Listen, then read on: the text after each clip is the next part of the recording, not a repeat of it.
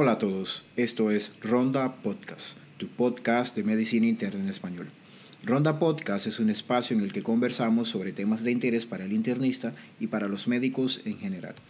Como es costumbre, escogemos un tema sobre el cual conversamos con un experto y desglosamos los aspectos más relevantes para la práctica clínica diaria del internista. Recuerda que estamos en redes sociales y que si deseas que hablemos de un tema que consideras importante, nos puedes escribir por mensaje directo en Twitter a arroba ronda podcast y lo tendremos en cuenta para episodios que vendrán más adelante. Para nuestros oyentes en Colombia y otros países donde se habla español, el día de hoy conversamos con Luis Rodríguez. Luis Rodríguez es médico colombiano nacido en San Juan de Pomuceno Bolívar, quien es alguien que conocemos desde hace mucho tiempo. Luis es médico egresado de la Universidad del Magdalena, internista graduado de la Universidad de Cartagena y actualmente se encuentra cursando estudios de segunda especialidad en endocrinología en la Universidad de Antioquia en Medellín. El día de hoy hablaremos sobre hipercortisolismo y tocaremos aspectos relevantes del enfoque clínico, el valor del examen físico en el diagnóstico de esta enfermedad rara que muchas veces pasa desapercibida y cuyo diagnóstico muchas veces se realiza de forma tardía. Y finalmente sobre las pruebas de tamizaje y su interpretación. Entonces, sin más preámbulos, los dejo con nuestro episodio de hoy.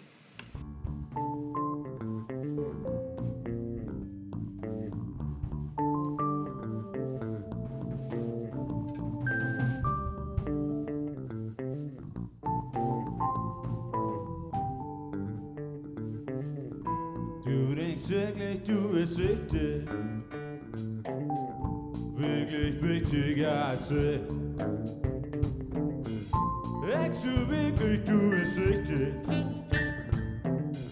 Vielleicht, vielleicht doch, vielleicht auch nicht.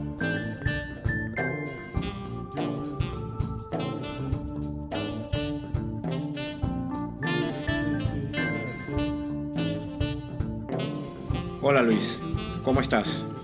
Hola, muy buenos días a todos los oyentes de Ronda, el podcast de medicina interna y el podcast de dos amigos y colegas, tanto Oscar como Emiro, desde Santa Marta nos conocemos, de la Universidad de Magdalena.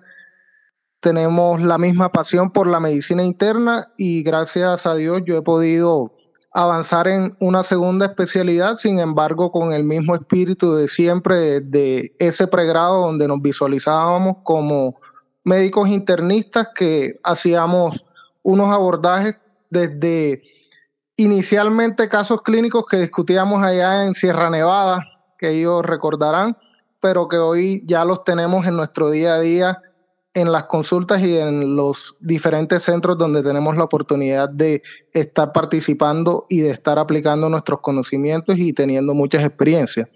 Yo soy de San Juan Nepomuceno Bolívar, sin embargo, tuve la oportunidad de estudiar en la Universidad de Magdalena. Posteriormente hice mi rural en Santander. De ahí me devolví hacia la ciudad de Cartagena, donde en 2015 inicié medicina interna. Trabajé un año como internista de Cincelejo y actualmente ya estoy a cinco meses de egresar como endocrinólogo acá en la Universidad de Antioquia, donde tengo la oportunidad de ver una gran cantidad de pacientes y contar con un grupo muy valioso de docentes y de un equipo interdisciplinario del cual tengo la gran satisfacción de hacer parte y de tener todo el apoyo de ellos para el proceso de formación. Y como bien lo indicó Emiro y Oscar, que queríamos hacer un enfoque el día de hoy del hipercortisolismo, porque es una condición que a pesar de que es una enfermedad rara y que mañana, 28 de febrero, se conmemora el Día de las Enfermedades Raras, por ser rara no quiere decir que sea importante. Y además, muchas veces, como bien lo indicaba Emiro, los pacientes terminan progresando, llegándonos con condiciones que pudieron identificarse de una forma un poco más temprana debido a que no se sospecha, de que no tenemos en cuenta una serie de claves diagnósticas o por errores al momento en la interpretación de las pruebas que hoy quiero que tengamos un poco de claridad, que intentemos al menos dejar un mensaje de qué podemos hacer desde el servicio de medicina interna, incluso desde medicina general, para enfocar a estos pacientes. Entonces, pienso que es lo que tenemos que hacer el día de hoy para compartir. Claro que sí, Luis. Eh, de hecho, ese es uno de los objetivos que esperemos que se cumpla. Eh, y nos gustaría que nos contestaras una pregunta que hacemos a todos eh, nuestros invitados y es qué libro te estás leyendo en este momento o qué libro te leíste a lo largo de tu vida que creas que todo médico o que toda persona deba leerse. Sí, agradezco esa pregunta y teniendo en cuenta que soy también seguidor de su podcast, en esa pregunta quiero aprovechar para darle reconocimiento. Eh, escuchando hace poco, encontré que los libros que son más importantes para ti los responden cuando analizas cuáles son los que has regalado últimamente. Ahí les dejo el detalle para que también lo analicen. ¿Cuáles son los libros que han regalado más últimamente? Esos deben ser los importantes para mí, médicos de corazón, y se los recomiendo, lo pueden conseguir acá en Medellín. Sí, me parece excelente eso que dices, Luis. Yo creo que por lo general cuando uno regala un libro es cuando uno cree que ese libro puede cambiar una vida. De hecho, siempre en los episodios recuerdo mucho un libro que creo que no, no me cansaré de recomendarles, que se llama Daily Rituals. El libro que yo siempre recomiendo, o los libros que recomiendo, son de un autor que se llama Cal Newport, que tiene varios libros que hablan sobre, digamos, el tema de la concentración, cómo estudiar bien, cómo aprender bien, cómo adquirir nuevas habilidades. Hay uno que se llama So Good They Can Ignore You y el otro es Did Work. Digamos, yo creo que esos son los libros que más a mí me han influido o influenciado, como se diga la palabra, porque fueron libros que me enseñaron el poder de la concentración, el tema de, de minimizar las distracciones y cómo eh, la concentración es bastante importante para cuando uno quiere estudiar, leer o adquirir nuevas habilidades. Esos son los libros que yo siempre recomiendo y que pues ya te he regalado a ti. Entonces, pues ya entrando en materia, comencemos entonces con la primera pregunta del tema que estamos tratando el día de hoy. Luis, primero que nada, tú como futuro endocrinólogo e internista, ya que estás bastante empapado del tema, ¿cómo definiríamos hipercortisolismo? Sí, gracias por la pregunta, Oscar. El hipercortisolismo lo podemos definir como un exceso en la cantidad de glucocorticoides que se encuentran circulantes y que están estimulando los receptores de glucocorticoides a nivel de toda la distribución del cuerpo de nuestro paciente. Ahora bien, un dato importante que tenemos que tener cuando hablamos de hipercortisolismo es que este puede ser de causas endógenas o de causas exógenas. Siempre es la primera pregunta a responder cuando yo estoy ante la sospecha de un hipercortisolismo. ¿Y por qué hago énfasis en esto de entrada? Porque es el primer mensaje que debemos tener claro todos los que estemos abordando estos pacientes. Cuando yo sospecho hipercortisolismo, me tengo que responder si es por una producción excesiva a nivel corporal por la glándula adrenal o si es que el paciente lo está recibiendo exógenamente. Y esto es importantísimo definirlo porque de entrada, si yo no descarto que mi paciente esté recibiendo, por ejemplo, dexametasona, prednisolona, hidrocortisona o cualquier sustancia que pueda estar contaminada con glucocorticoides de forma exógena, voy a estar enfocando inadecuadamente a mi paciente. Y la principal causa de hipercortisolismo, con diferencia, es el hipercortisolismo exógeno por uso o abuso de medicamentos del grupo de los glucocorticoides. Luis, ¿y cuándo en la clínica sospechamos que un paciente tiene esta condición? ¿Cuándo sospechamos que estamos ante el posible diagnóstico de hipercortisolismo? Sí, yo tengo que sospechar de esta enfermedad principalmente como clásicamente fue descrito por Harvey Cushing desde 1912. El doctor Cushing cuando hizo su descripción clásica hizo una publicación con 14 casos. El primer caso lo describe en 1912, entonces si se dan cuenta no tenemos más de 120 años de conocer esta enfermedad y la descripción inicial eran pacientes que tenían un exceso de la distribución del tejido adiposo, pero principalmente a nivel centrípeto y con una disminución de la masa muscular a nivel periférico, con un patrón de distribución del tejido graso hacia la región dorsal con la famosa jiba de búfalo que es clásicamente descrita pero lo más importante es que estos pacientes se van a acompañar de múltiples manifestaciones. Nosotros siempre, cuando hablamos de síndrome de Cushing, tenemos que tener en cuenta que el exceso de cortisol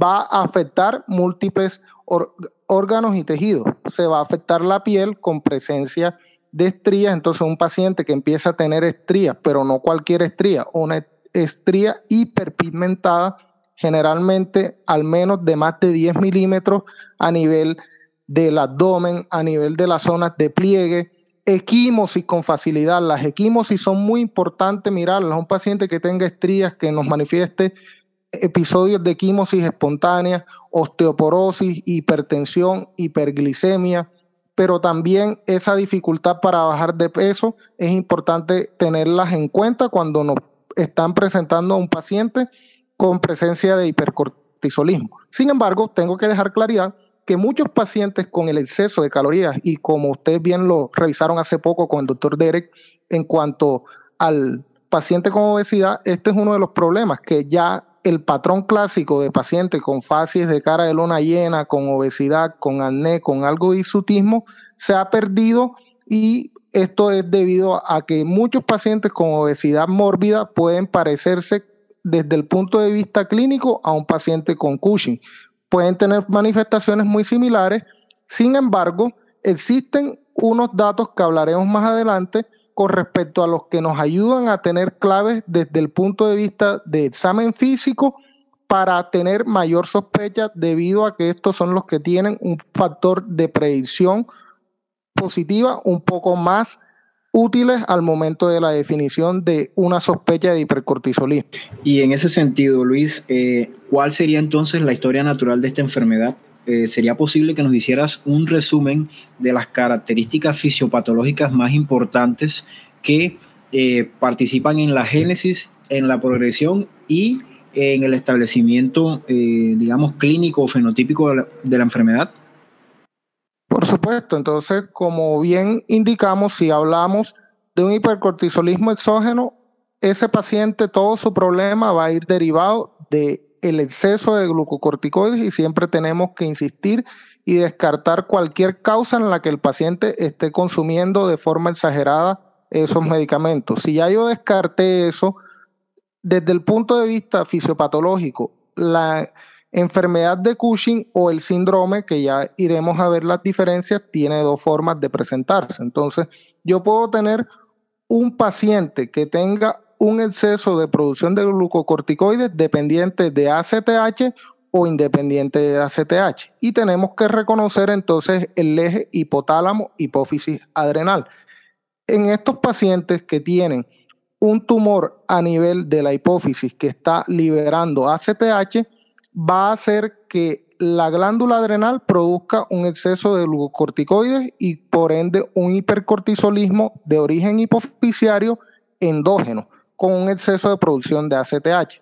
También puedo tener algunos tumores de origen neuroendocrino. Recordemos que los tumores neuroendocrinos tienen la capacidad de producir péptidos similares a los que se producen en la hipófisis y producir también ectópicamente o ACTH o CRH, que es la que se produce en el hipotálamo, y estimular también a la adrenal para que se produzca un exceso de glucocorticoides, pero de origen ectópico. Estos dos tipos de hipercortisolismo endógenos dependientes de ACTH son bastante frecuentes. De los dos, el más frecuente es por el origen a nivel de la hipófisis. De todos los hipercortisolismos endógenos, este es el más frecuente pero un 15% de todos los pacientes que producen exceso de cortisol a nivel corporal pueden ser por un tumor que autónomamente produzca exceso de cortisol independientemente del estímulo de la ACTH.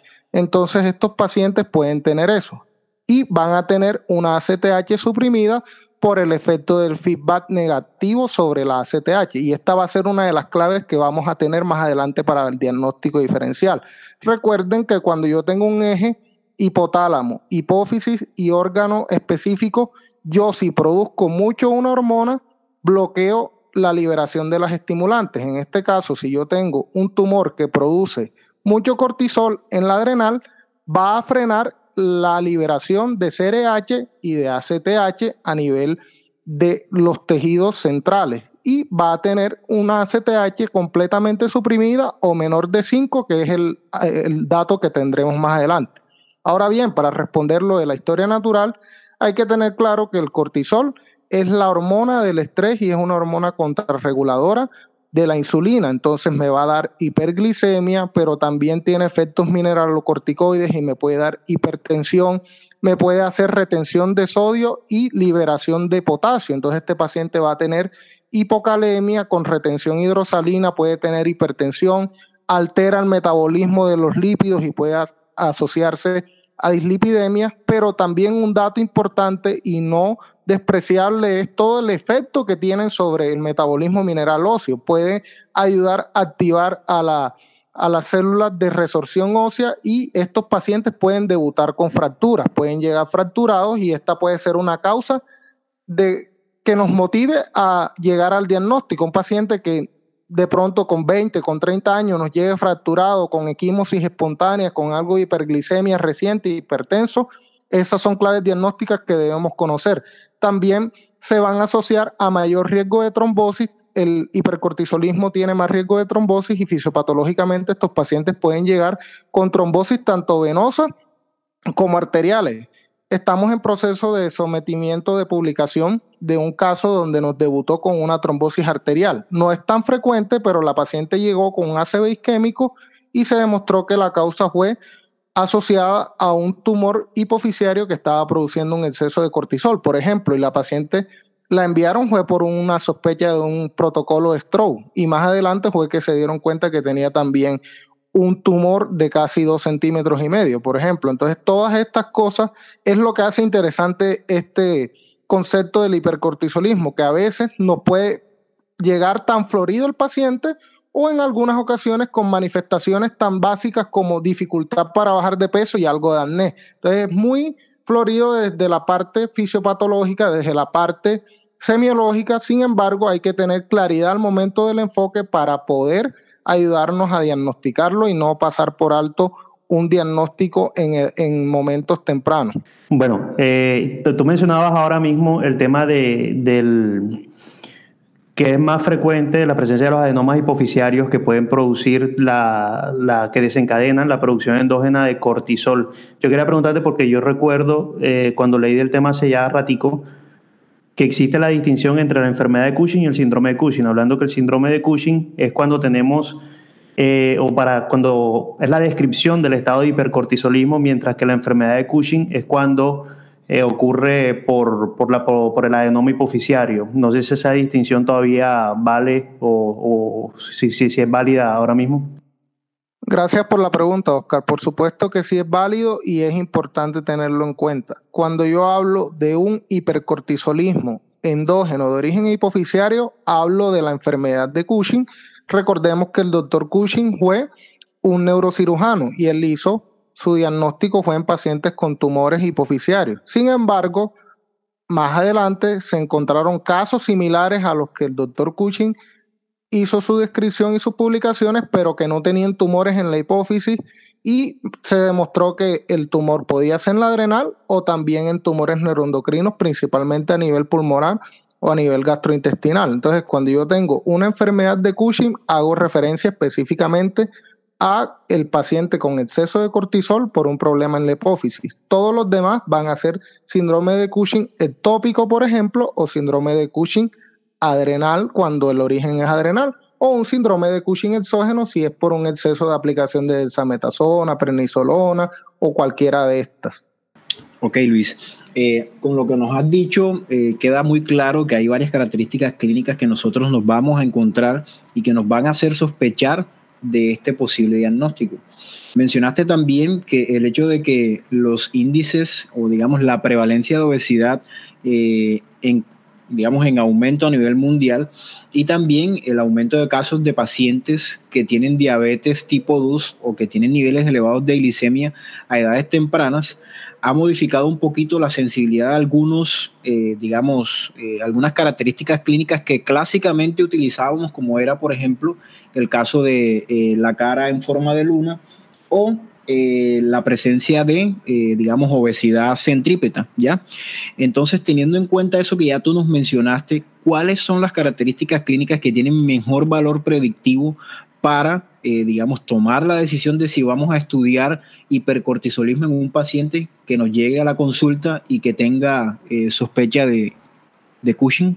Muchas gracias, Emiro, por la pregunta. Sí, evidentemente la diabetes y la obesidad han modificado esas claves diagnósticas que clásicamente hemos aprendido a través de los años con los libros y publicaciones más recientes, específicamente una que está disponible en el New England de la doctora Lynn Lurios, que es de la Universidad de Portland, es bastante útil para responder tu pregunta, teniendo en cuenta que una de las manifestaciones principales que tienen los pacientes con síndrome de Cushing es el adelgazamiento cutáneo.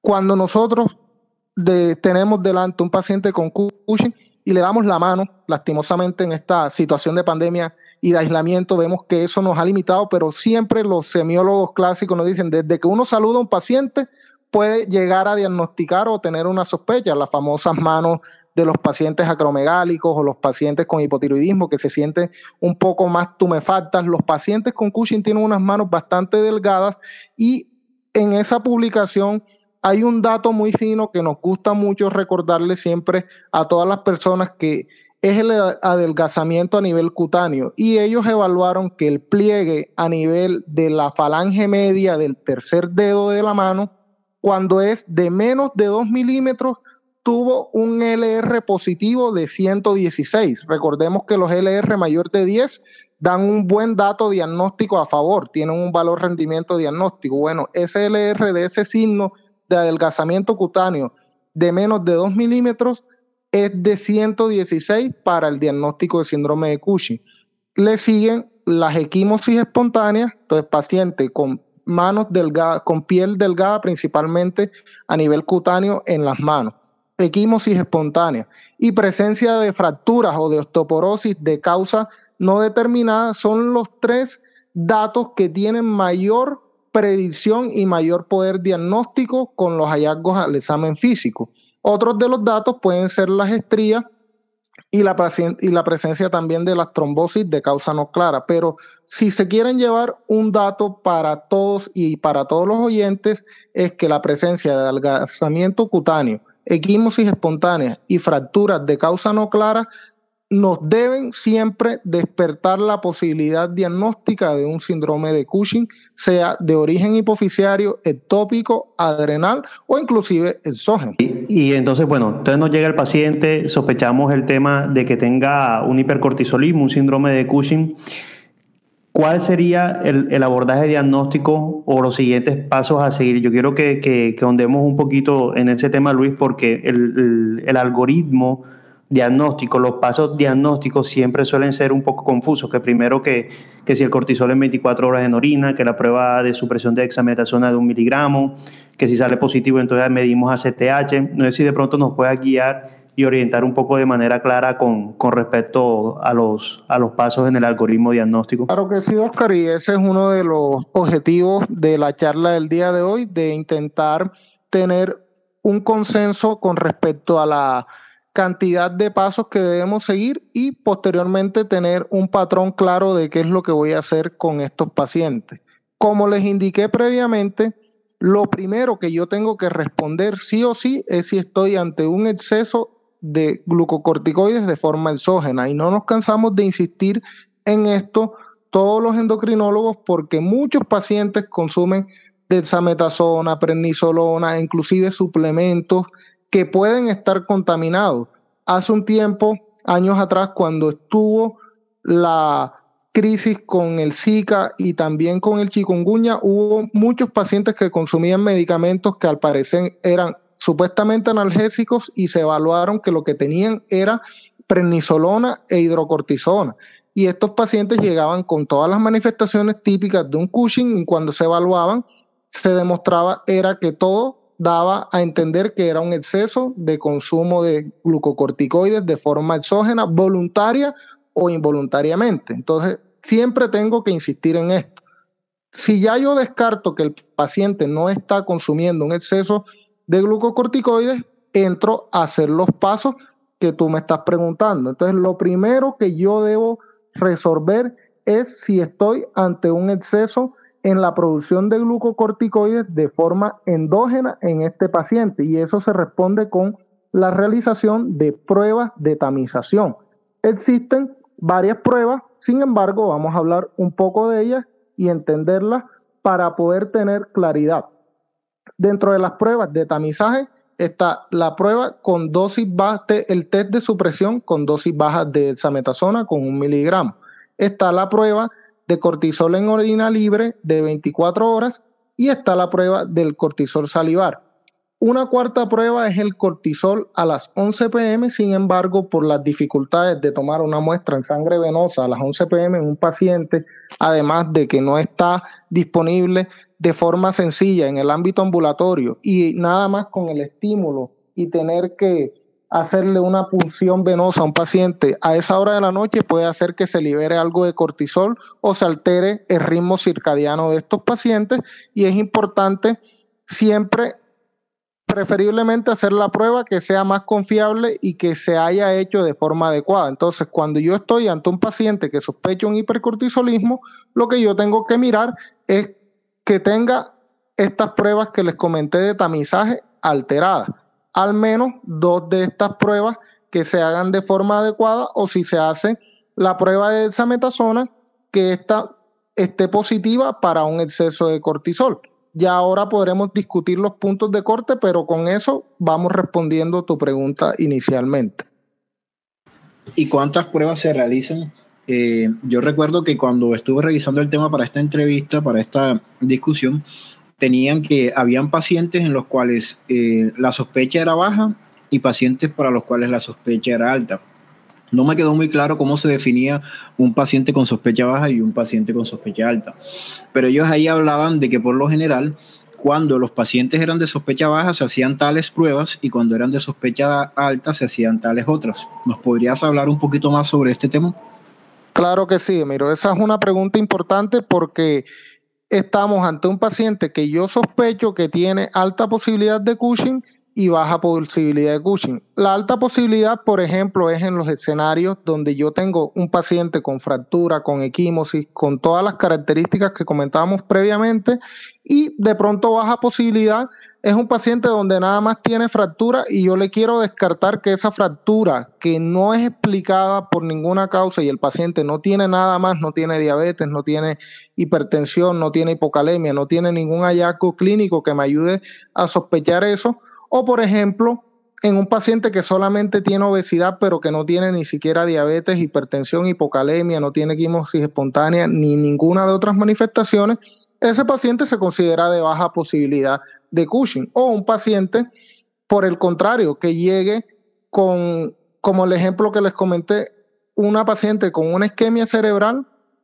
de causas no claras, una paciente de 27 años, de 36 años, perdón, sin antecedentes cardiovasculares de riesgo y con una lesión hipoficiaria, que además de eso le encontramos que tenía algo de cara de luna llena, algo de acné y tenía también equimosis espontánea. Esa paciente la posibilidad es muy alta de que tenga hipercortisolismo y si yo tengo al menos una prueba de estas de tamizaje positiva, ya tengo que hacer las pruebas confirmatorias.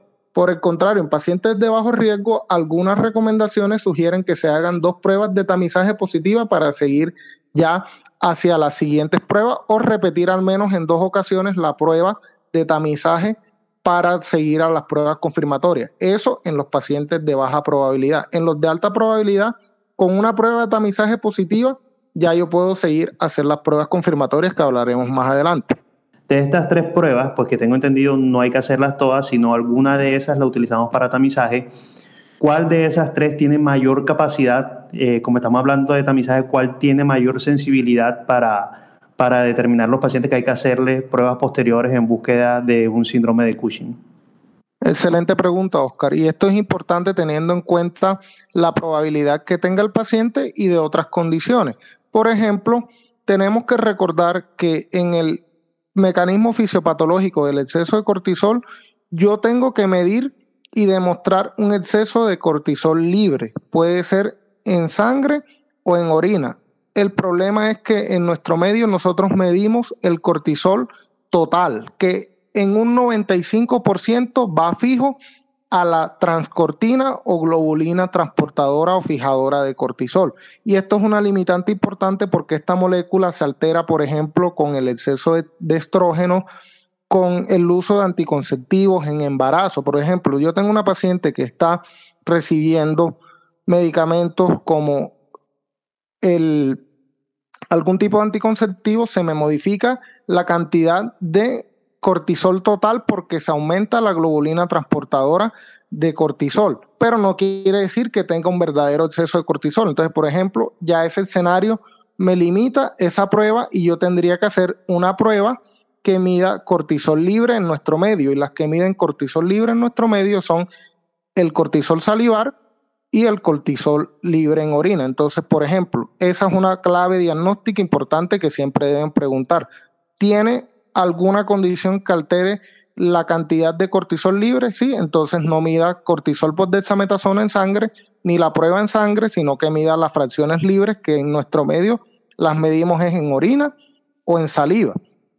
Eso respondería a esa pregunta. Ahora bien, si el paciente, por ejemplo, tiene una alteración en la función renal, la prueba de medición de cortisol en orina ya no es tan adecuada. Además, a pesar de que la prueba de cortisol en orina tiene buena sensibilidad, se ha demostrado que en algunos escenarios puede ser incluso más sensible la prueba de supresión postdexametasona. ¿Por qué? Porque algunos pacientes cuando están apenas debutando con tumores pequeños o no tienen tantas manifestaciones, la cantidad de cortisol que se produce no es capaz de dar positivo el resultado en orina de 24 horas y puede volverse un falso negativo. Entonces, generalmente nosotros intentamos hacer al menos dos muestras de estas de tamizaje diferentes para no quedarnos cortos con alguna de las limitantes que tienen cada una de ellas. Entonces, siempre que nosotros tenemos un paciente al frente que sospechamos hipercortisolismo, al menos le pedimos la prueba post-dexametasona y la de cortisol en orina de 24 horas para tener dos pruebas de características diferentes, una que mida el cortisol total y una que mida el cortisol libre para evitar esas limitaciones que ya les comenté previamente. Ok, y nos, nos pudieras comentar un poquito sobre falsos positivos y falsos negativos cuando eh, teniendo alta sospecha clínica una prueba negativa no nos persuade de que la enfermedad no se encuentre presente y cuando teniendo una baja sospecha clínica una prueba positiva tampoco nos persuade de que la enfermedad esté presente. O sea, ¿cómo puedo yo eh, abordar una prueba falsa positiva y una prueba falsa negativa? Claro que sí, mira, entonces la principal prueba en la cual yo tengo que tener en cuenta que no es un falso positivo es que el paciente no esté recibiendo cortisol exógenamente. Recordemos que nosotros medimos el cortisol y que algunos derivados sintéticos como la hidrocortisona y la prednisolona y la prednisona pueden tener una evaluación cruzada.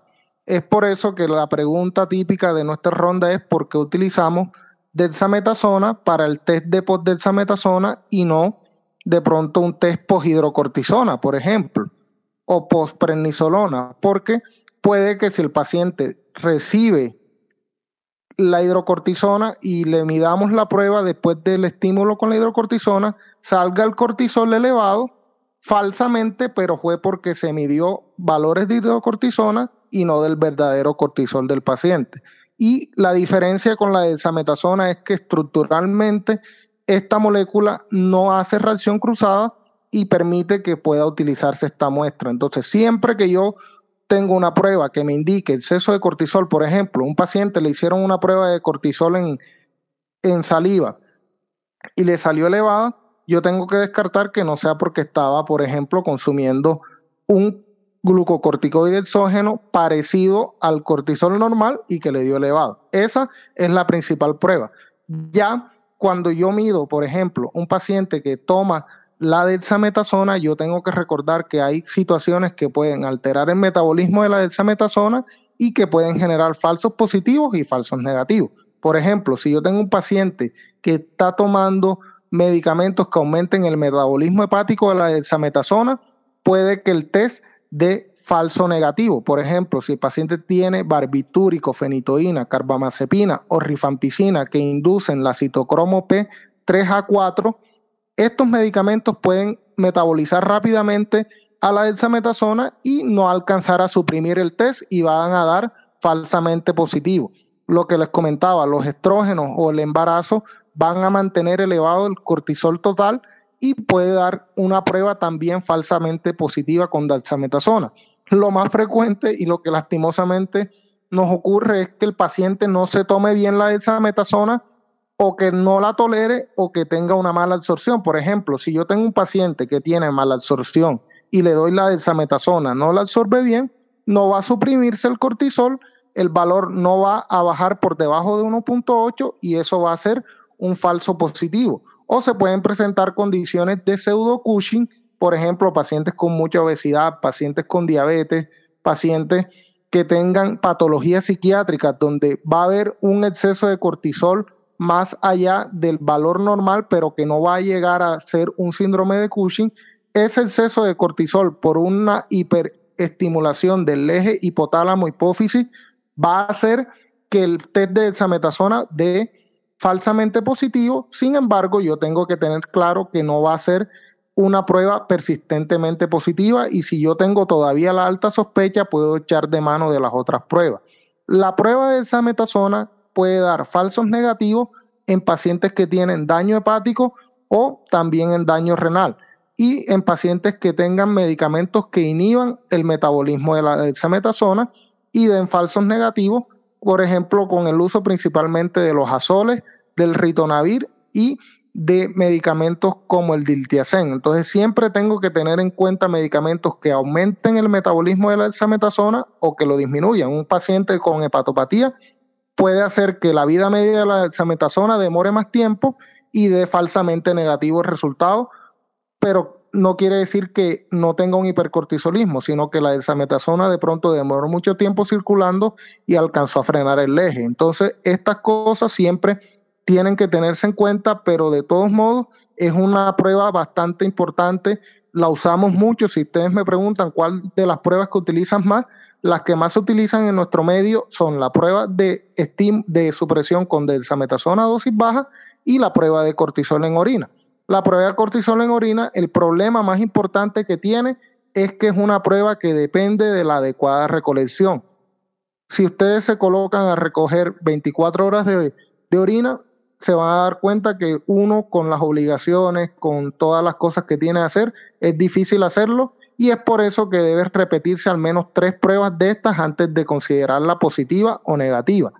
Y con la prueba de cortisol salivar ocurren situaciones similares. Si el paciente tiene algún tipo de gingivorragia, enfermedad oral o alguna condición que haga que la sangre entre en contacto con la saliva directamente, puede modificar las cantidades de cortisol en saliva y hacer que también den falsos resultados positivos. Sin embargo, la prueba de cortisol salivar es una prueba recientemente que viene ingresando a nuestro medio y también la vamos a tener disponible y que podremos hablar ahorita más adelante de cómo se interpreta.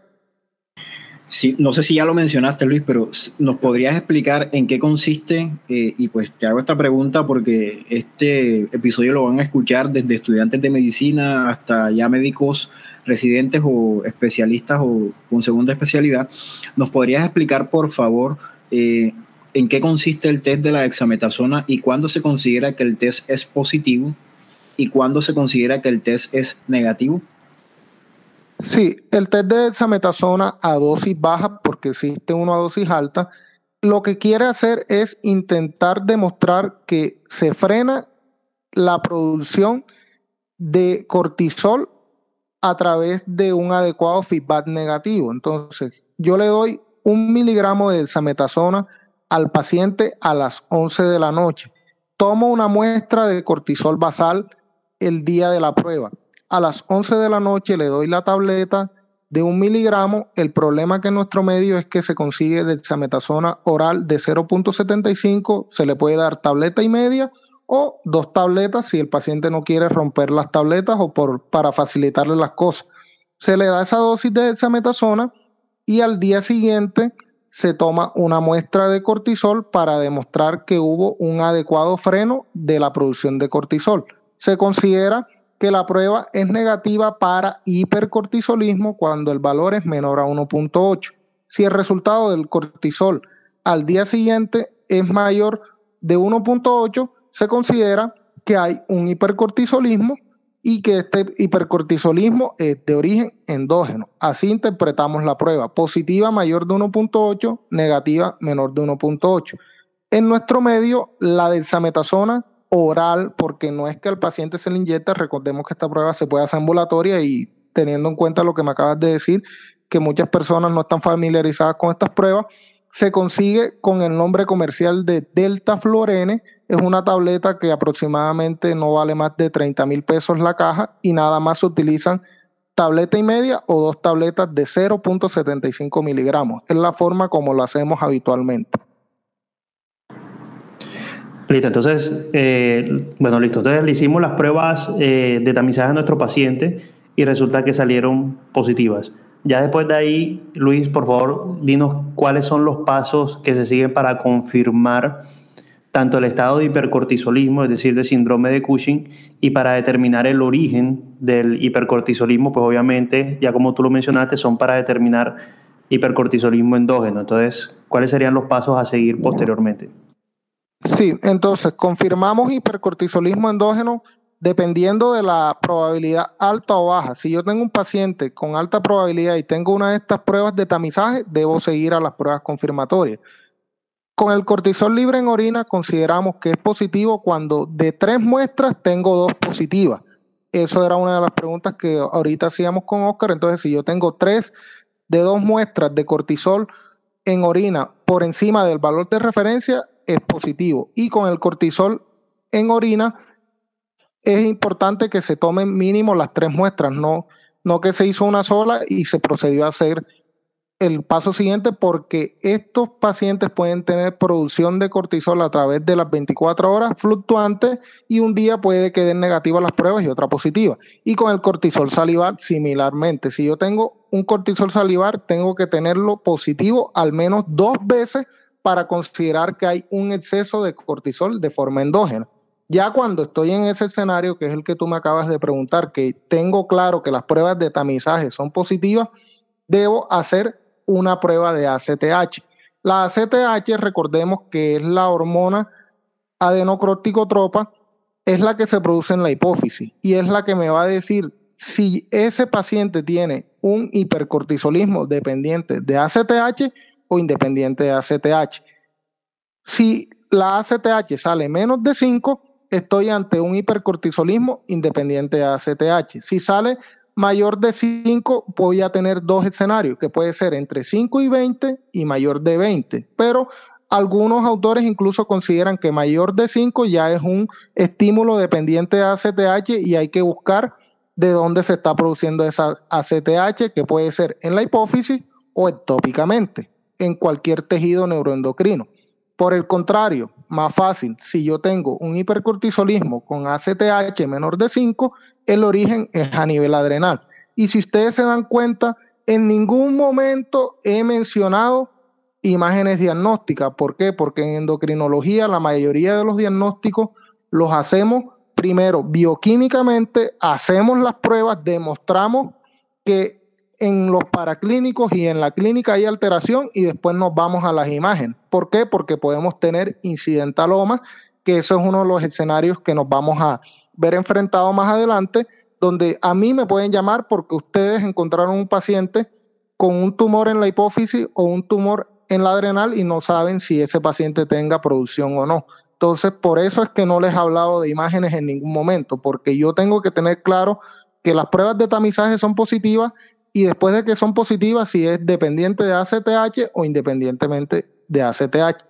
Excelente, se pone súper interesante la conversación, se va poniendo un poquito más complejo eh, el tema, pero bueno, esa es la idea de discutir con expertos sobre, eh, digamos, estas enfermedades sobre las cuales no se tiene eh, mucha claridad. entonces, pues ya hemos abordado varios temas. Eh, tú mencionaste en tu respuesta a la pregunta que te hice que en algunos casos podemos encontrarnos con pacientes con pseudo Cushing. Háblanos un poquito sobre eso. ¿cuándo consideramos que luego de hacer el tamizaje nos encontramos frente a un paciente con pseudocushing? Sí, yo puedo tener condiciones en las que hay un exceso de liberación de cortisol de forma endógena, pero que no se manifiestan como tal como un exceso en la producción de cortisol de forma tumoral o de forma adrenal hipoficiaria o ectópica. Entonces yo puedo tener pacientes, por ejemplo, con obesidad, algunos pacientes con diabetes mellitus con mal control, los pacientes con patologías psiquiátricas, pacientes con mucho estrés pueden tener un eje hipotálamo hipófisis adrenales hiperactivo y pueden tener una producción de cortisol un poco más elevada de lo habitual sin llegar a ser un hipercortisolismo endógeno de origen hipoficiario, de origen adrenal o de origen neuroendocrino. En estos escenarios, si yo tengo un paciente, por ejemplo, con una patología psiquiátrica estos pacientes pueden dar falsos positivos para el test de dexametasona. Recuerden que algunos medicamentos psiquiátricos pueden alterar también el test de dexametasona, por ejemplo,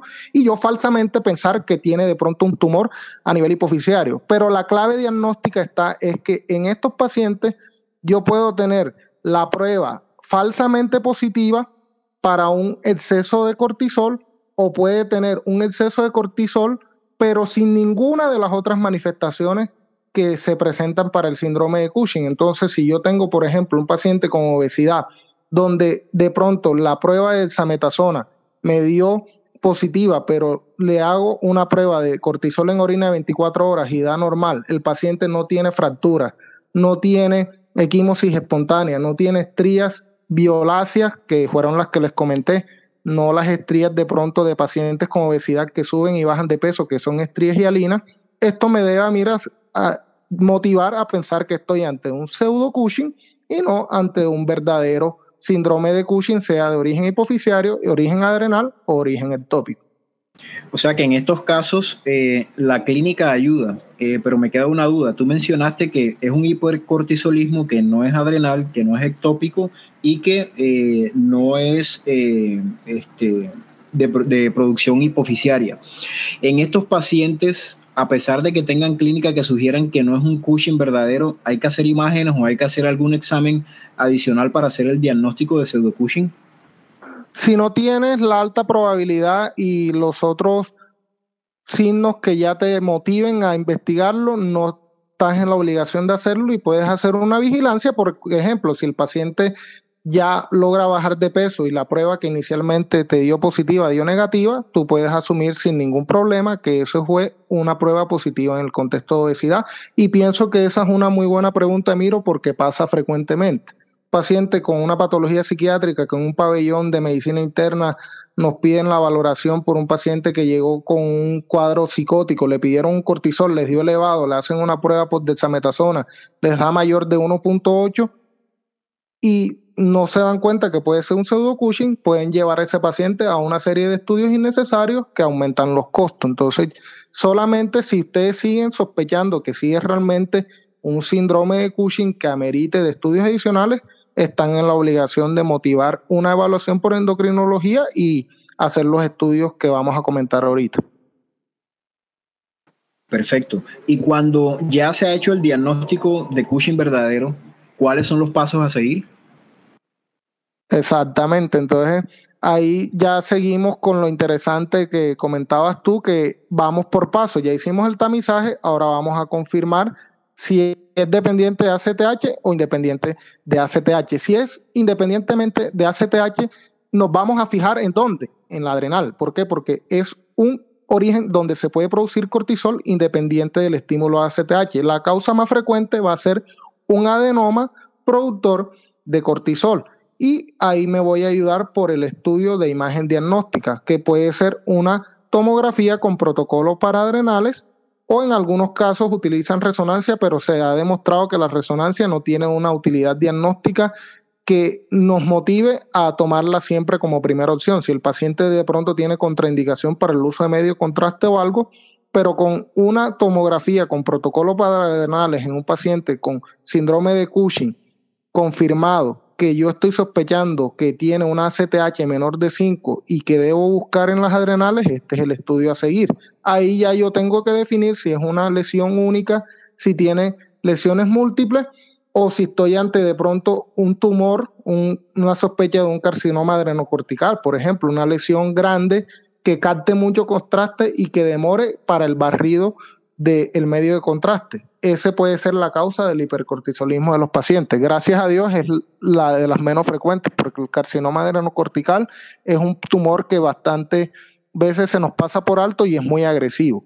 Ok, y cuando ya hemos hecho todo eso, eh, ¿cuáles son las opciones de tratamiento de las cuales disponemos? En esos pacientes, si ya tú defines que es un tumor, por ejemplo, estás con el diagnóstico de un adenoma productor de cortisol, lo vas a llevar a una intervención quirúrgica y en ese escenario tendrías que tener de la mano a un adecuado cirujano que nos ayude a hacer la recepción. En la Universidad de Antioquia existe un grupo y acá en la ciudad de Medellín donde el doctor Toro, que es el cirujano que se encarga de estos tipos de tumores, tiene una amplia experiencia en la resección por vías laparoscópicas y por abordajes incluso retroperitoneales para extraer estos tumores. Pero en general, alguien que tenga experiencia en la extracción de estos tumores puede lograr impactar significativamente en la evolución de estos pacientes. Estos pacientes cuando se les extrae el tumor se va a revertir todo el exceso de cortisol y van a mejorar clínicamente todos los síntomas que tenían en la mayoría de los casos. Entonces, impactamos significativamente. Ustedes no se logran imaginar cómo le cambia la vida a un paciente que venía con todo ese exceso de cortisol por un tumor en la adrenal y a los seis meses, a los doce meses que tú lo puedes ver y que se modifica la hipertensión, la diabetes, la, la, la, piel le cambia, todo eso es importante hacerlo y por eso es importante intentar descartar esa causa reversible, por ejemplo, la causa adrenal. Entonces, en los pacientes, cuando ya yo defino que tienen una lesión a nivel adrenal y esta lesión es la que está generando el exceso de glucocorticoides, yo tengo que llevarlos a una intervención quirúrgica para hacer la extracción. Acá en nuestro medio, en Antioquia, en la universidad, tenemos al grupo del doctor Toro, que es un cirujano que tiene mucha experiencia en el abordaje de estos pacientes, incluso por vía retroperitoneal laparoscópica, pueden extraerle los tumores a los pacientes y se impacta significativamente en la evolución. Esto en los casos donde son lesiones únicas. Ya cuando son lesiones múltiples, se limita mucho el abordaje porque yo tengo que hacer un cateterismo a nivel de los vasos adrenales y definir si alguna de las dos adrenales está produciendo o no. Gracias a Dios, la mayoría de los tumores que se presentan en estos pacientes son únicos y no bilaterales. Ya cuando son bilaterales hay que definir si se hace una intervención bilateral o si se logra definir si alguna de las dos lesiones es la productora y sacar esa específicamente para no llevar al paciente a una insuficiencia adrenal postquirúrgica por la adrenalectomía bilateral. De hecho, imagino que es el mismo abordaje cuando son eh, lesiones tumorales centrales en la, en la, hipófisis. Y entonces la pregunta sería, entre el momento en que se hace el diagnóstico y que se hace el procedimiento quirúrgico, ¿hay algún tratamiento, pues no sé si la, la palabra adecuada es de puente o un tratamiento que se dé antes de que el paciente sufra eh, la intervención quirúrgica y ya se dé eh, la curación? Sí, existen varias opciones. La que tenemos en nuestro medio, la más accesible es el uso de medicamentos que actúen sobre el metabolismo de las adrenales para inhibir el exceso de cortisol, como el uso del ketoconazol, pero también hay medicamentos como la metirapona, la mifepristona, por ejemplo, que actúa a nivel periférico y bloquea eh, y modula, es un antagonista de los receptores de glucocorticoides, lo modula el efecto de los glucocorticoides. También hay medicamentos como el mitotane que se utilizan en carcinomas adrenocortical, pero la terapia puente como tal que tenemos casi siempre más accesible a día de hoy es el uso del ketoconazol. Sin embargo, podemos tener la opción de intervenir rápidamente a estos pacientes y lograr un adecuado control sin uso de tanto tiempo de estos medicamentos. Recordemos que el ketoconazol puede asociarse a falla hepática, por ejemplo. Entonces, bueno, y entonces, ¿qué hacemos en el caso de que la ACTH salga elevada posterior a realizar ya las pruebas confirmatorias? Muy bien, Oscar, gracias por esa pregunta porque ese es el lado B de este escenario. Ya tuvimos la cara de la moneda cuando tenemos la ACTH baja. Ahora cuando tenemos una ACTH alta, yo tengo que buscar el sitio donde se está produciendo esa ACTH y los dos puntos donde lo vamos a buscar es a nivel hipoficiario. En el 80% de los casos esa va a ser la causa, pero también vamos a tener una opción de producirse ectópicamente en tumores de origen neuroendocrino que como les comenté pueden producir tanto ACTH como CRH de forma ectópica. Ahora bien, ¿cómo hago el diagnóstico? Es la pregunta que yo tengo que hacer. Y ahí voy a echar de la mano de pruebas confirmatorias. Una de estas es la prueba de dexametasona a dosis alta. Se hace una prueba de dexametasona con 8 miligramos oral. Ya no va a ser la prueba de 8 miligramos, de 1 miligramo, sino que con 8 miligramos. ¿Para qué? Para ver si suprime el cortisol o no con este estímulo de dosis alta. Entonces, ¿qué es lo que hacemos? Le damos al paciente 8 miligramos a las 11 de la noche nuevamente y yo voy a verificar si hay un descenso de más del 50% o no del cortisol. Si yo le doy a un paciente que estoy sospechando que tenga un tumor a nivel hipoficiario, una dosis de 8 miligramos de dexametasona, el cortisol en el 85% de los casos va a caer por debajo del 50% con respecto a un valor basal. Por eso, como les indiqué, estas pruebas se hace un cortisol basal y un cortisol posterior a la dexametasona. Y en este caso, si el cortisol baja más del 50% de lo que estaba, ahí confirmo que el origen es hipofisiario y ya me voy a hacer una imagen a nivel de la hipófisis. Pero ojo, no confirmo. ¿Por qué? Porque hasta en un 15% de los pacientes pueden tener una supresión del test de dosis alta de esa metasona, siendo el origen un tumor ectópico. Entonces, ahí es donde se nos complica el asunto. ¿Por qué? Porque a pesar de que la mayoría de pacientes van a dejarse suprimir cuando son tumores hipoficiarios, hay tumores como los timomas o los tumores a nivel pulmonar productores de ACTH que pueden también tener algo de expresión de receptores para glucocorticoides y dejarse suprimir. Entonces, casi siempre si yo tengo esta prueba de dosis alta positiva, lo primero que yo tengo que pensar es que el origen sea en la hipófisis y ya estoy habilitado para hacer una resonancia con protocolo para silla turca para evaluar si tengo un tumor o no a nivel hipofisiario. Hasta ese punto, pienso que es importante volver a repasar el algoritmo. Si tengo un paciente con sospecha de hipercortisolismo, de origen endógeno, con pruebas positivas de tamizaje, con ACTH mayor de 5 y la prueba con 8 miligramos dio positiva, yo debo hacer una imagen a nivel hipoficiario y ahí ya evaluaremos entonces la imagen a nivel hipoficiario. Excelente explicación, Luis. Eh, entonces yo creo que ya hemos abordado la mayoría de temas eh, importantes. No sé si Oscar quiere eh, añadir una pregunta adicional o si Luis quiere hacer algún aporte de pronto algo que, no mencionamos y que crea que es importante. Yo tengo una pregunta y es, por ejemplo, una situación que yo como internista me he encontrado, que he visto casos de Cushing en eh, exógeno. Por ejemplo, hace poquito tuve una paciente que por una vasculitis eh, la estaban manejando con 100 miligramos de prednisona y llevaba aproximadamente que casi un año con esa dosis por el tema de la pandemia eh, no, la, no se había podido ver con las especialidades que la veían, que era reumatología. Y endocrinología no la había visto nunca. Entonces, la paciente tenía un Cushing, pues claramente, y tenía varias complicaciones asociadas, por ejemplo, un síndrome de hipoventilación alveolar por toda la obesidad truncal que tenía.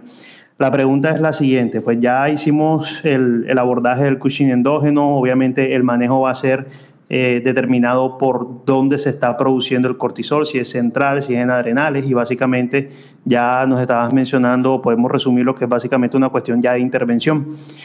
La pregunta es la siguiente, en casos de Cushing eh, exógeno, ¿cómo hago yo el desescalonamiento de dosis tan elevadas de corticoides con el fin de prevenir que me haga una crisis suprarrenal, porque hablan que de, tanto porcentaje en tantas semanas, etcétera, etcétera. Pero pues yo pienso que siendo algo tan peligroso, yo quisiera que tú, en tu experticia, ya futuro endocrinólogo en unos meses, y que has manejado estos pacientes, ¿cuál es el mejor abordaje para hacer ese desescalonamiento de esas dosis altas de corticoides que nos están produciendo ese hipercortisolismo exógeno? Excelente pregunta y un escenario bastante frecuente. Pienso que la pregunta principal, Oscar, a responder es, ¿el paciente necesita esas dosis o no? Y si se las pueden quitar. Entonces, si el paciente necesita evidentemente esas dosis, ahí ya lo que tenemos que ir es a evaluar si puedo controlar alguna de las complicaciones asociadas a los glucocorticoides, sea la osteoporosis, sea la hiperglicemia asociada a glucocorticoides y la gastritis o, o las úlceras asociadas a los glucocorticoides. Si yo puedo hacer un de escalonamiento, lo ideal es que, uno, cuando tengo un paciente usando corticoides, tengo que hacer las dos preguntas.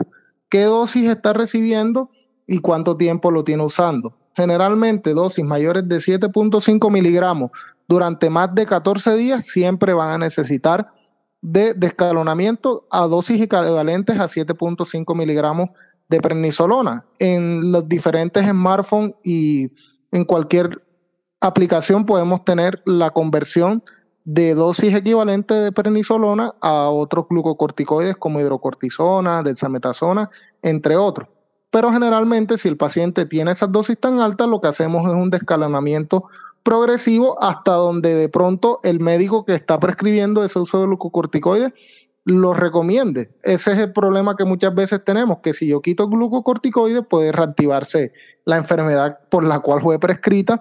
Entonces es un escenario que no es fácil, pero si ya no hay necesidad de usarlo, el descalonamiento es progresivo y la idea es que no se haga en menos de dos a tres meses. Semanalmente vas desmontando las dosis para evitar que haya un freno y que el paciente quede con una insuficiencia adrenal terciaria, que es el escenario de la insuficiencia adrenal asociada a un exceso de glucocorticoides. Pero un protocolo en específico es difícil plantearlo porque existen una cantidad de variables y lo que casi siempre hacemos es descalonamiento progresivo de forma semanal. Hay protocolos que a veces hasta cada tres días, hasta lograr una dosis menor a 7.5 miligramos de prednisolona o al menos llegar a esas dosis para intentar suspenderlo de forma definitiva. Pero eso no, se hace antes de tres meses. Generalmente, si lo hacemos más rápido, ahí sí existe riesgo de que el paciente quede con una insuficiencia adrenal. Perfecto, excelente. Gracias por la,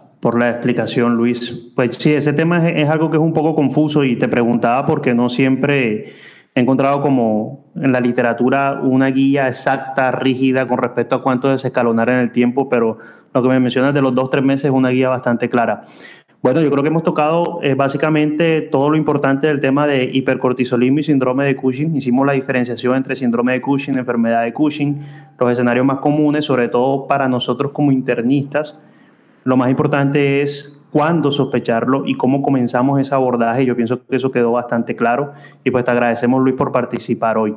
Te queríamos hacer una pregunta final. Eh, los escuchas no, no saben muy bien el tema de tu historia. Tú eres alguien que, que terminado medicina general enseguida pasó a su residencia de medicina interna e inmediatamente prácticamente pasaste a tu residencia o a tu fellow de endocrinología. Ese digamos no es un escenario bastante común. Entonces nosotros que queremos nutrirnos, digamos, de, esa experiencia tuya y que nos cuentes más o menos cómo fue el proceso y qué recomendaciones da. No sé si de pronto tienes alguna, alguna técnica de estudio o algo sobre, sobre el manejo del tiempo del cual nos, nos podamos nutrir y para los que están escuchando también. Sí, de hecho, esa pregunta es súper importante porque eh, tenemos pensado en el espacio de Ronda Podcast, eh, digamos, entrevistar y casi que diseccionar eh, aquellas estrategias que han permitido que médicos tengan desempeños, eh, digamos, sobresalientes. Y pues eh, nosotros que te conocemos sabemos, como bien lo dijo Oscar, que digamos eres un caso un poquito poco común y nos gustaría pues que otras personas pudieran vivir una experiencia similar a, tú, a, ti, perdón, de pronto realizando o llevando a cabo una rutina, una receta que tú hayas utilizado. Entonces, pues, ayúdanos con eso.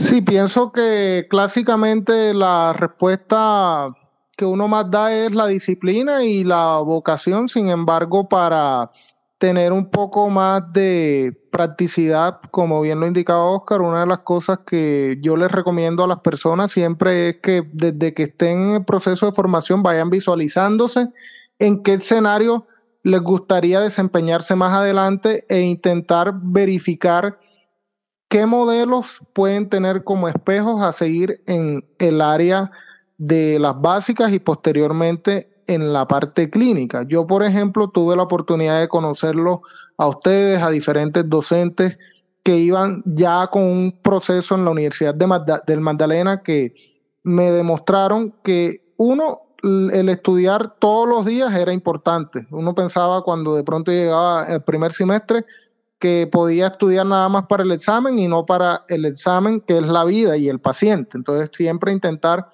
tener un poco de ideal en que uno debe estudiar constantemente para enfrentarse a un paciente y a un escenario clínico y no para responder nada más un parcial. Con respecto a ya la preparación del proceso de ingreso a una residencia, yo tuve la oportunidad de conocer las preguntas de Amir, las preguntas de el UNSLE y de Elenar. Entonces, esa evaluación de escenarios de aprendizaje basado en problemas y basado en preguntas, pienso que fue bastante enriquecedor y lo que yo veía en las prácticas lo complementaba con esas preguntas y lo iba eh, teniendo siempre presente para enfrentarme a ese escenario de un posible examen de preguntas de residencia.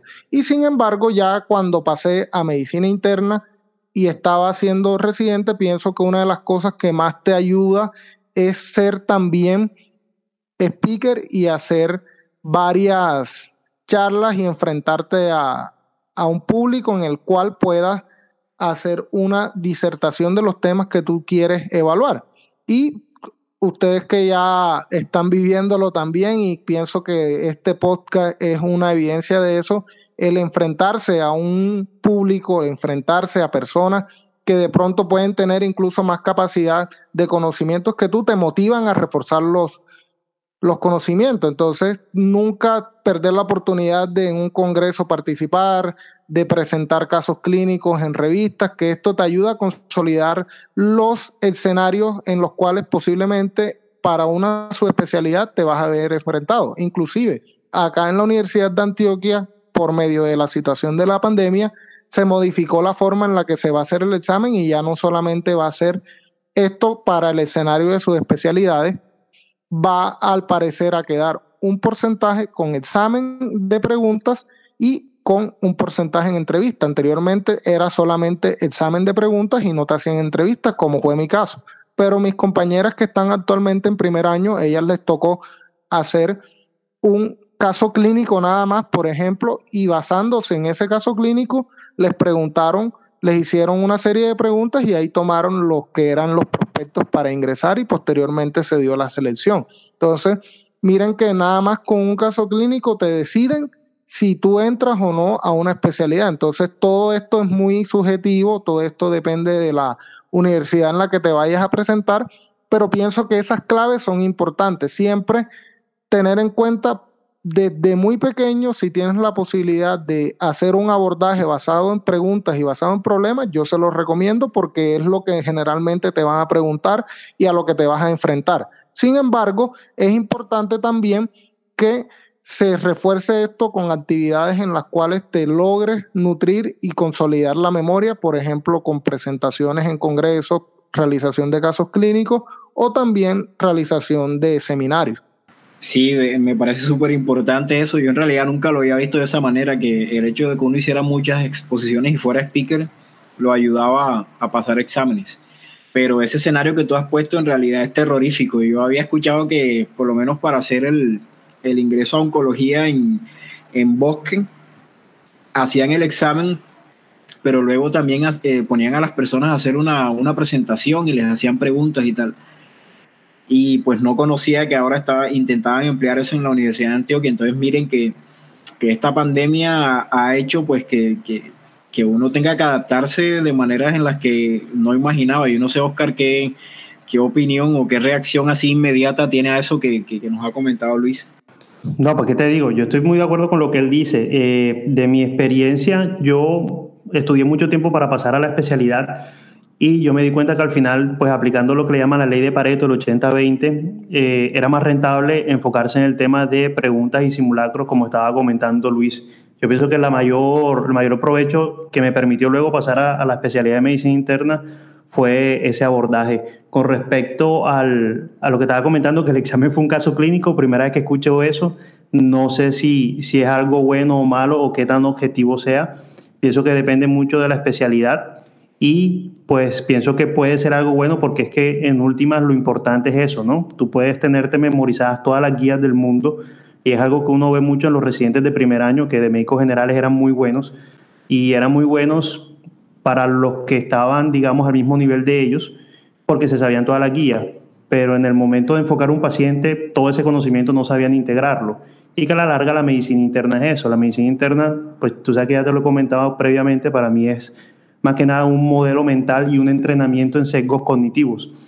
Eh, no tanto saberse todas las guías, que si bien sí, es importante, lo más importante es, pues tengo este paciente con toda esta cantidad de patologías, con toda esta cantidad de síntomas, cómo lo enfoco, qué es lo prioritario y cómo lo saco adelante. Entonces, pienso que de pronto ese abordaje de casos clínicos sería un buen tamizaje para, para, digamos, filtrar a esos, esos médicos con un, con un buen potencial para ser muy buenos internistas.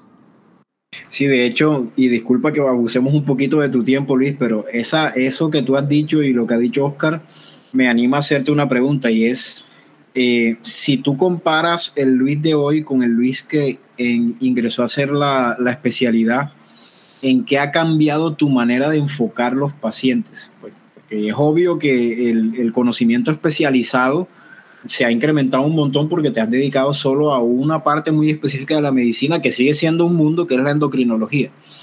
Pero como médico, digamos, ¿en qué, en qué se ha modificado ese, ese core que tú traías de la Universidad de Cartagena, que sabemos que es una escuela muy semiológica? Eh, y de hecho, a lo largo de la conversación contigo, me he dado cuenta que no has perdido ese sello que, que es Unicartagena, pero ¿Qué te ha aportado la Universidad de Antioquia y qué te ha aportado la, segunda especialidad en cuanto al enfoque de pacientes? Emiro, esa pregunta te la agradezco porque es importantísima. Cuando yo ingresé acá, mis docentes, tanto el doctor Alejandro Román como el doctor Carlos Esteban Builes y el doctor Carlos Alfonso Willes, me indicaron desde los primeros días, mira Luis, lo que nosotros queremos es que tú tengas la capacidad de resolver. Nosotros como segunda especialidad y en Colombia somos el tope de la academia y de los conocimientos para nuestros pacientes y pares. Entonces, si a mí me van a enviar un paciente, yo tengo que tener la capacidad de intentar enfocarlos. Obviamente no somos dioses, podemos equivocarnos y no vamos a tener todas las respuestas, pero sí la mayoría. Y basándonos en, ese, en esa premisa de tener el compromiso y la responsabilidad de intentar resolver de ser resolutivo, yo pienso que con eso yo hice un clic y hice un cambio de pronto de ser el médico internista que de pronto tiene el chance de mandarle a otro a decir, mire, no, yo soy el que recibe, ya un buen internista me lo enfocó como hicimos ahora el ejercicio de enfocar el hipercortisolismo, pero me va a pedir la interconsulta a mí para que yo le responda de dónde viene ese hipercortisolismo porque de pronto muchas de esas pruebas ustedes van a llegar hasta la parte de tamizaje, que fue donde hice bastante énfasis. Ya ustedes con llegar hasta ahí hacen muchísimo. Creo que ayudan mucho a su paciente, pero ya yo tengo que tener la capacidad de decirle a ustedes, venga, Oscar, venga, miro, este paciente que evidentemente ustedes sospechaban que era un hipercortisolismo, fue un pseudo Cushing y no eh, hay problema en que las pruebas hayan salido inicialmente positivas obtener esa capacidad de, ir a el dato fino de pronto de un falso positivo que me puede explicar un abordaje inadecuado, conocer las variantes y las manifestaciones no tan frecuentes, pero que son claves en algunas enfermedades. Y por supuesto, empaparnos del día a día. Yo he tenido la oportunidad de ver múltiples pacientes y a, través de estos pacientes también aprender y empezar a tener más adelante mi experticia con los pacientes que a mí me lleguen y de generar un grupo de trabajo con el cual poder compartir múltiples escenarios que vayamos teniendo como retos para el abordaje y el diagnóstico. Muchísimas gracias Luis. Eh, no sé si Oscar tiene algo que mencionar o de pronto alguna pregunta. En cuanto a lo personal, me encuentro muy satisfecho con la conversación que hemos tenido. Yo creo que va a ser uno de, los, de esos capítulos bien taquilleros eh, que a todo el mundo les va a gustar, porque pues, yo en realidad sabía muy poco de hipercortisolismo. Eh, ahora que me puse a preparar la, la, entrevista contigo y pues creo que hemos aprendido mucho hoy. Eh, como dice el profesor Superó, hemos aprendido algo muy, muy nuevo el día de hoy y elevamos un poquito el conocimiento sobre endocrinología. No sé qué dice Oscar. No, completamente de acuerdo. Muy, muy buena la charla, la conversación. Como dice Miro, pues este es un tema que no manejamos muy bien usualmente, eh, la preparación de medicina interna. Y pues yo creo que resolvimos todas las dudas. Y pues, Luis, ya sabes, muchas gracias por participar y aquí las puertas abiertas para un próximo episodio que estamos seguros que, que se va a repetir la ocasión. Les puedo compartir que en la plataforma de simposios de la Asociación Colombiana de Endocrinología está un capítulo, un video, perdón, de una webinar que acaba de colgarse hace unos días donde hay una serie de enfoques de alteraciones en pruebas diagnósticas en endocrinología. En el podcast creo que podemos compartir el enlace y específicamente la de mi docente, el doctor Jonairo Gutiérrez, que es de los endocrinólogos de la universidad quien más se dedica al síndrome de Cushing y quien agradezco en parte los conocimientos que les puedo compartir el día de hoy, son adquiridos a través de él. Él su charla la tituló tal cual como les voy a decir, abordaje del síndrome de Cushing y cómo no morir en el intento. Porque la idea es que al menos ustedes lleguen a la fase de un adecuado tamizaje, ya lo, lo demás es ganancia. Entonces, si con este podcast al menos alguien que lo escuche se aprende cuáles son las pruebas de tamizaje, cuáles son las claves diagnósticas y puede decirle a un médico internista o a un endocrinólogo, doctor, yo le mando a este paciente porque quiero que le descarte un hipercortisolismo endógeno, estamos completamente realizando la tarea el día de hoy. Eh, bueno, Luis, y pues ya en lo que nos, nos has comentado, nos dijiste cómo se manejan cuando eh, son independientes de, de ACTH, pero ¿qué hacemos en aquellos casos que son dependientes de ACTH y les encontramos una, una lesión a nivel hipoficiario? o incluso eh, cómo podemos buscar lesiones en otros sitios que puedan explicar el hipercortisolismo?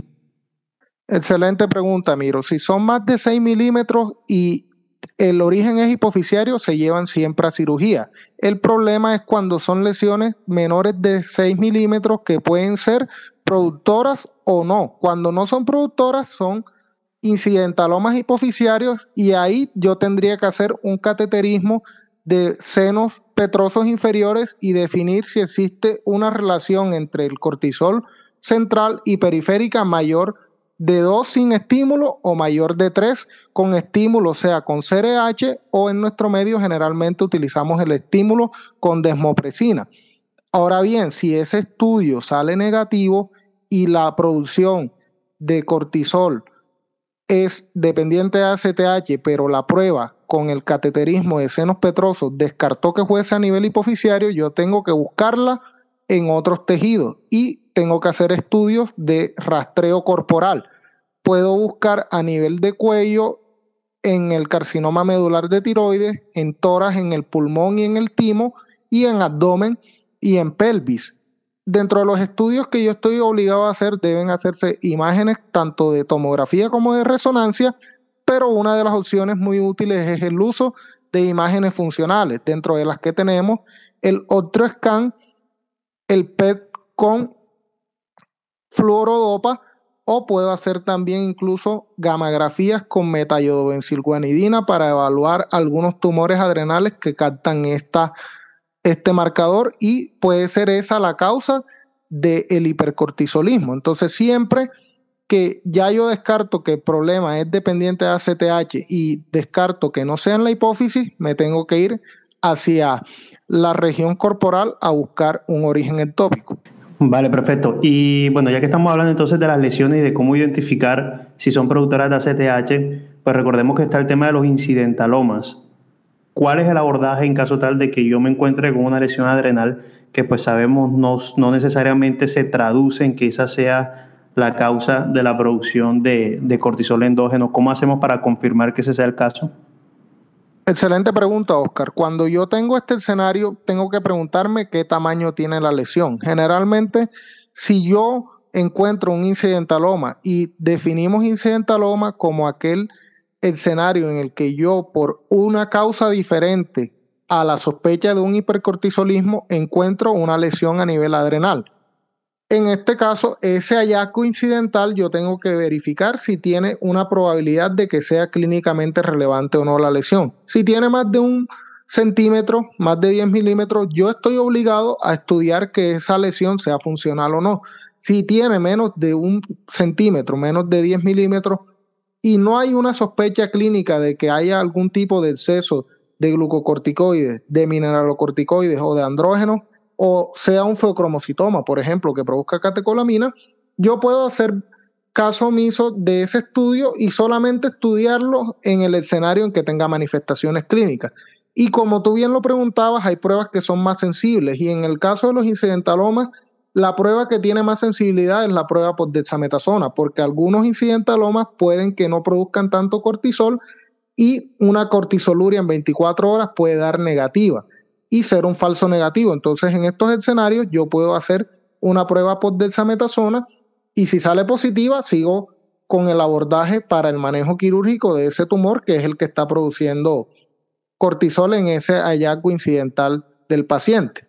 O si puedo vigilarlo, también lo puedo vigilar. ¿Por qué? Porque los pacientes con incidentaloma adrenal, en los casos de Cushing, se operan cuando tienen dos de las siguientes comorbilidades, que tengan obesidad, diabetes, presencia de hipertensión o que tengan presencia de fractura. Generalmente, si el paciente tiene dos de esas tres en el contexto del estudio de un incidentaloma, se pueden llevar a cirugía sin ningún problema y no necesitarían de algún tipo de intervención adicional. Si el paciente está completamente subclínico, se puede hacer vigilancia, inclusive demostrando que ese paciente tiene una lesión productora. ¿Por qué? Porque no todos los casos de adenomas productores de cortisol que se, que se evalúan de forma incidental van a tener una manifestación florida.